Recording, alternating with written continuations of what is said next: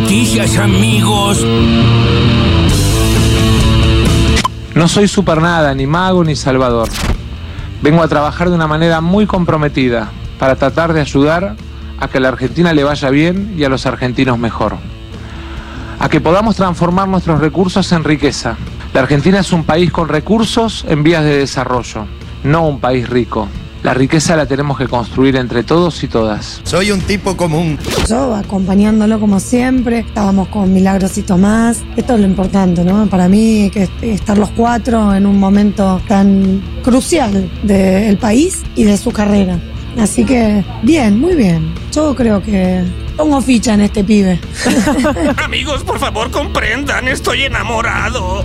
El nuevo secretario de Comercio, de Matías Tombolini. El desafío es de carácter múltiple, tanto para el plan general del programa económico como en términos de las distintas áreas de, gestión. ¿Cuál es el diagnóstico en materia de, precios? Hay, hay un diagnóstico que tiene, me parece, consenso entre todos y que es que los precios dejaron de ser una unidad de información útil para tomar decisiones. Es decir, hemos perdido referencia de cuánto valen las cosas. Con 15 pesos, con 15 pesos me hago alto guiso.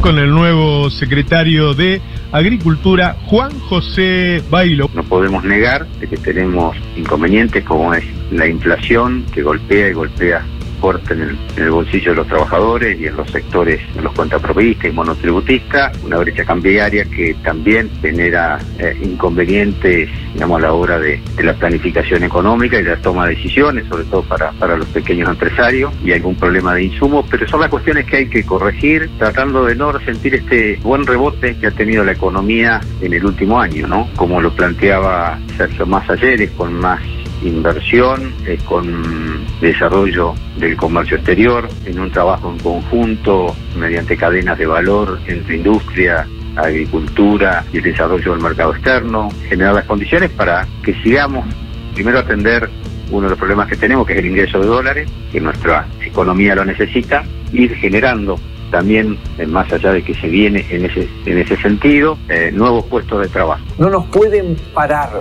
Hace tres días que estamos hablando de masa, lo estamos siguiendo, loco, como si fuera una BD. Lo estamos siguiendo, estamos escuchando cómo el tipo se emociona. dejémonos de joder. Después nos quejamos de la dirigencia de mierda que tenemos y nosotros la entronizamos. Nos quejamos, puteamos, carajeamos, pero ¿hace cuánto? Hace 10 días que no hablamos de otra cosa que no sea de Sergio Massa. ¿Por qué sientes celos?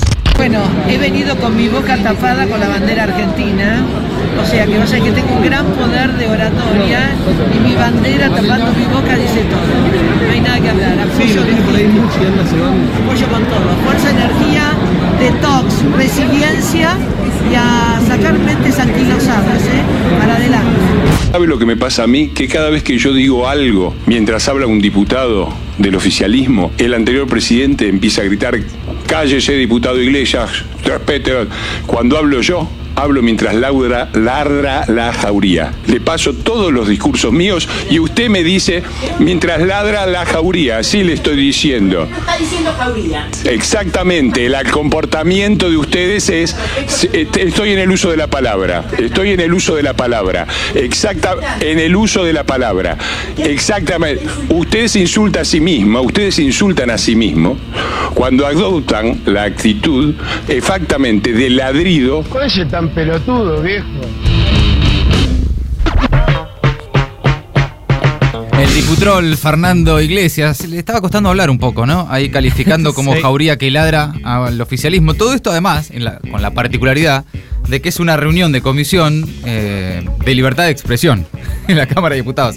Es en ese contexto ah, qué bueno. que está haciendo callar a todo el mundo. Ah, total, Cállense todos. Total normalidad, chicos. Total, yo soy el presidente de la Comisión de Libertad de Expresión. Hablo yo solo.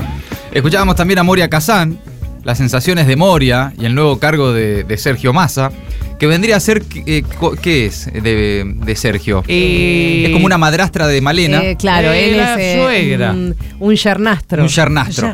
Claro, una cosa así.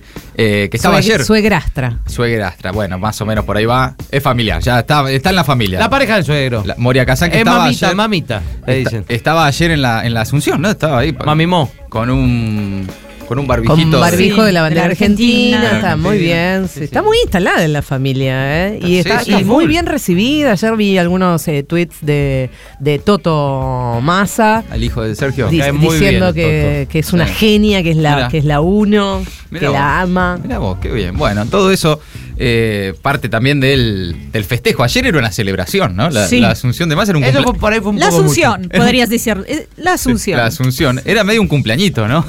Toda una cosa rara. ¿eh? Yo que estoy full Sergi, eh, Sí. eso me parece un poco mucho. Incluso hasta a vos te pareció sí, mucho. a mí que yo estoy masista de la primera hora. eh, sí. No, a todo me pareció un montón. mucho. No, ya venía siendo un montón lo de la sesión el día anterior en la Cámara de Diputados. eh, y ya lo de ayer, ya en un momento, era, era el cumpleaños de Sergio. Sí. En un momento era el cumpleaños de Sergio. No, eh, Selfie, foto, abrazo. Fue- hubo varios momentos, Renovador. varios momentos, el cantito del Frente Renovador, que, Que lo cayó, lo cayó dicen Sergio. que, que Malena fue una de las iniciadoras. Estaba ahí en el medio de la, de Sí. la algarabía. Que, que bueno, la pararon. Sí. Y el, el momento también un poco feo de cuando Alberto Uf. se retira del escenario Sí, la foto. y van todos a saludar a Massa y Eh. Alberto se está yendo solo por un costadito. Sí. Un poco fea la foto. No, Hubo varias fotos que van a quedar, pero esa es la foto en términos de fotoperiodismo, es Sí. la foto de ayer. Sí, Sí, claro. la de Alberto es un bajando. momento, porque no gacha. solamente hay que verlo, Sí, hay que sí, captar ese instante en el que él tiene esa expresión de mirar hacia sus pies, digamos, y de bajar del escenario, y el otro efectivamente y Massa en su cumpleaños. No, por supuesto. Y además lo, descri- lo descriptiva que es de la situación política, ¿no? Que era un poco eso también. Todo lo dice. Eh, Esa una claro. foto, un instante político resumido en una foto. Realmente, eh, no sé quién es el fotógrafo, eh, Franco, no sé cuánto, pero era para la cobertura de Infobae. Eh, pero es una gran foto. A ver, el- quiero decir el nombre del periodista porque realmente del fotoperiodista Franco Ah, Fafazuli. Ex compañero mío de Árgara. Mira. Ah, mira vos. Bueno, Sí. Eh, porque vamos en el nombre porque No, sí, por lo general no se lo dice, merece. ¿viste? sí, y se lo merece. sí. Gran Sí. foto. Bueno, escuchamos. Suena porro con merca. De, disculpame. Franco. No, sos, un, bueno. sos un enorme fotógrafo, pero suena eso. Por favor. Muchos, bueno. muchos nuevos funcionarios hablando en las últimas horas y muchos acá en el Destape Radio, como el nuevo secretario de Agricultura, Juan José Bahillo, también el secretario de Comercio, Matías Tombolini. Habló también ayer Malena Galmarini. Bueno, todos, todos. El masismo en pleno. Es el momento del masismo y los escuchabas entre las voces destacadas del día. Ahora las noticias en Maldita Suerte.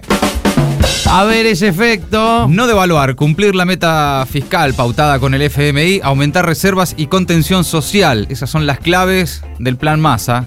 Asumió y anunció un paquete de medidas con esos cuatro ejes. Orden fiscal, superávit comercial, el fortalecimiento de las reservas y el desarrollo con inclusión social. Para ese todavía no hubo mucho anuncio. Para frenar la corrida y la expectativa de devaluación, Massa anunció un ajuste, el cierre de la emisión monetaria y una reorganización de los planes sociales. Anunció también una mayor quita de subsidios y se refirió a la crisis energética global para justificar la nueva política tarifaria. Se estima que alrededor de un 30% de los hogares perderá el subsidio. En cuanto a los ingresos populares, lo único anunciado hasta ahora es que el próximo miércoles se anunciará el índice de movilidad jubilatoria con un refuerzo para que los jubilados no pierdan contra la inflación. Entre los empresarios, sindicalistas y dirigentes políticos que asistieron ayer a la jura de masa, se extiende la idea de que es una apuesta a todo o nada para el gobierno del Frente de Todos. El presidente Alberto Fernández habló de empezar una nueva etapa de gobierno. Vos sí, vos no. Bono por la inflación, Massa convoca a la UIA y a la CGT para discutir un mecanismo para recuperar ingresos de los trabajadores.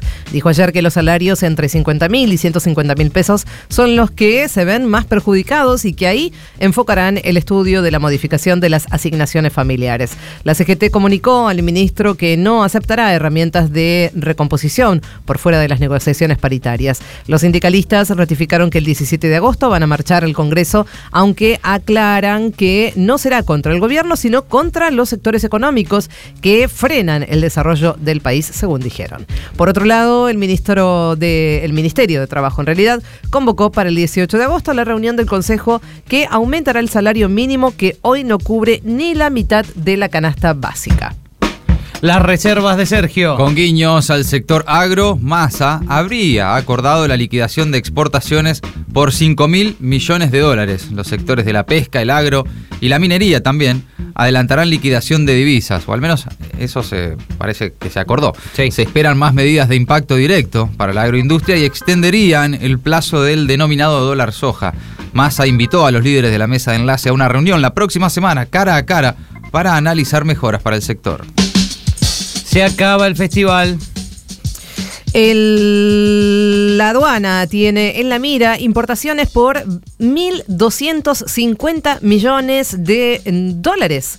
Se trata de 13.640 operaciones de 722 empresas, las cuales fueron intimadas para que expliquen las inconsistencias halladas por el organismo. El director general de aduana, Guillermo Mitchell, afirmó que desde que se disparó la brecha cambiaria se detectaron operaciones de triangulación sobrefacturada. El funcionario en diálogo con el Destape Radio se refirió a las denuncias en materia de sobrefacturación de importaciones y subfacturación de exportaciones que dañan los ingresos fiscales. Son maniobras que se generan cuando se amplía la brecha, dijo esta mañana en esta radio. A ver, ¿a dónde lo lanzan? Se relanzará a precios cuidados, lo adelantó Matías Tombolini, flamante secretario de Comercio. Aclaró que no van a salir a perseguir a quienes no lo cumplan. Por otro lado, sostuvo que la medida busca, entre otras cosas, aportar para que los argentinos tengan al menos una referencia de precios cuando vayan a comprar y poder planificar sus gastos. La próxima semana se conocerá el dato de inflación de julio, que habría superado el 7%, el número más alto desde el año 2002. Barbarie en la cancha. La árbitra agredida tuvo una recaída y volvió al hospital. Sufrió traumatismo de cráneo. Dalma Cortadi eh, tendrá que atravesar 20 días de reposo y está asesorada por psicólogos. El futbolista que la golpeó fue imputado y sigue detenido. Cristian Tirone, de Deportivo Garmense, no podrá volver a jugar ni asistir a una cancha como espectador.